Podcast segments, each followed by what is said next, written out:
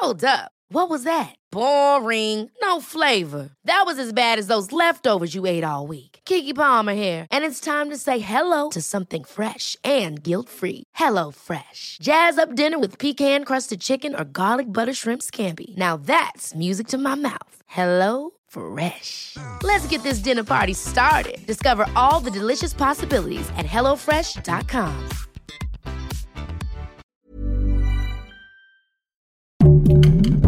Heraldo Podcast, un lugar para tus oídos. Seremos una guía para que tu salud sea lo importante. Los mejores tips y consejos en Punto Saludable.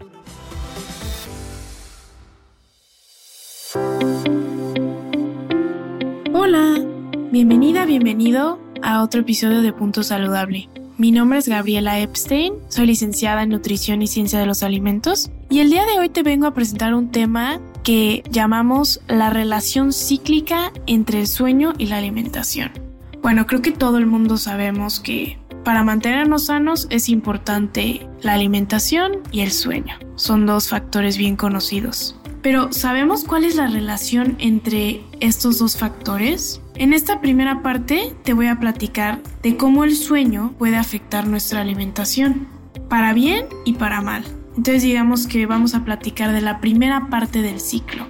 Porque en esta revisión de la que te hablo en esta entrega, que se llama Sleep and Diet, Mounting Evidence of a Cyclical Relationship, los autores proponen que sí, en efecto, el sueño afecta nuestra dieta, que es lo que vamos a estar platicando hoy, pero también hay otra parte en la que la dieta va a afectar el cómo y el cuánto dormimos. Entonces, la primera sección de este ciclo, lo que vamos a platicar hoy, es el sueño y cómo va a afectar este sueño nuestra alimentación. Numerosos estudios en los últimos años han encontrado el papel que desempeña el sueño en los hábitos alimenticios del ser humano. Estos estudios, eh, este cuerpo de evidencia, ha ido demostrando que el dormir poco, aquí estamos hablando de dormir más o menos 5 horas o menos, va a afectar nuestra dieta de dos maneras. Número uno, vamos a ingerir una mayor cantidad de kilocalorías, más energía, y vamos a comer más entre comidas, que es parte de lo mismo. Y el número dos, que vamos a elegir más alimentos ricos en grasa, azúcares y sodio.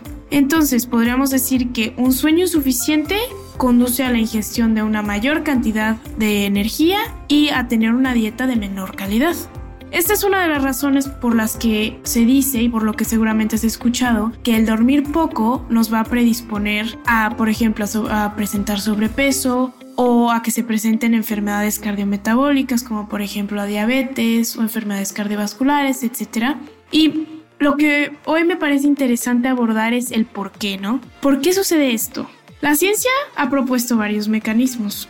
Por ejemplo, la secreción de las hormonas reguladoras de hambre y saciedad, dos de ellas, por ejemplo, la grelina y la leptina, es, eh, algunos mecanismos sugerirían que el dormir poco va a afectar la secreción y regulación de estas hormonas y que por lo mismo nuestra hambre y nuestra saciedad pues van a estar afectadas. Sin embargo, estos resultados sobre este, este posible mecanismo no han sido muy consistentes porque en muchos estudios no se han observado diferencias en la concentración de estas hormonas tras privar a los sujetos de sueño en estos estudios. Por otro lado, uno de los posibles mecanismos que sí muestra resultados más consistentes en distintos estudios es después de un periodo de falta de sueño, se ha visto que hay más antojos o cravings, que son más comunes eh, cuando se nos priva del sueño, y que los centros de recompensa del cerebro se muestran más activos en respuesta a alimentos densos en energía.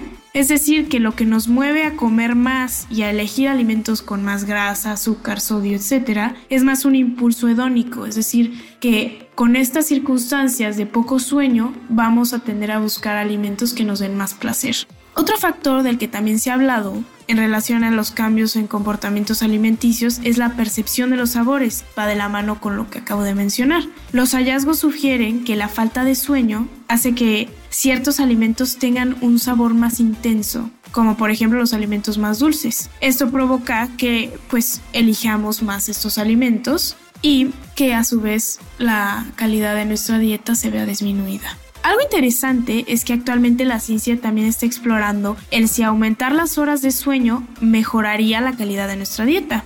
En estudios preliminares se ha observado que en personas o en sujetos que duermen poco, el dormir más por algunas semanas, por ejemplo, algunos estudios observan cuatro semanas, con un aumento progresivo de sueño, con un aumento de una, una hora y media de sueño constante, podría reducir el apetito y también favorecer la elección de alimentos menos densos en azúcar, por ejemplo. Es decir, que el dormir más podría mejorar la calidad de la dieta y además reducir el apetito que podría haberse visto aumentado a raíz de dormir menos. Pero bueno, ¿y qué hay de esta otra parte del ciclo que decíamos al principio?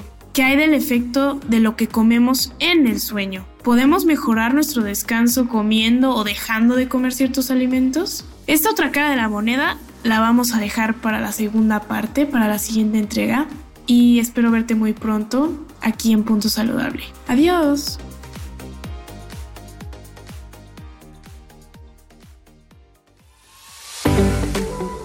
Escucha un episodio nuevo cada semana en las plataformas de El Heraldo de México.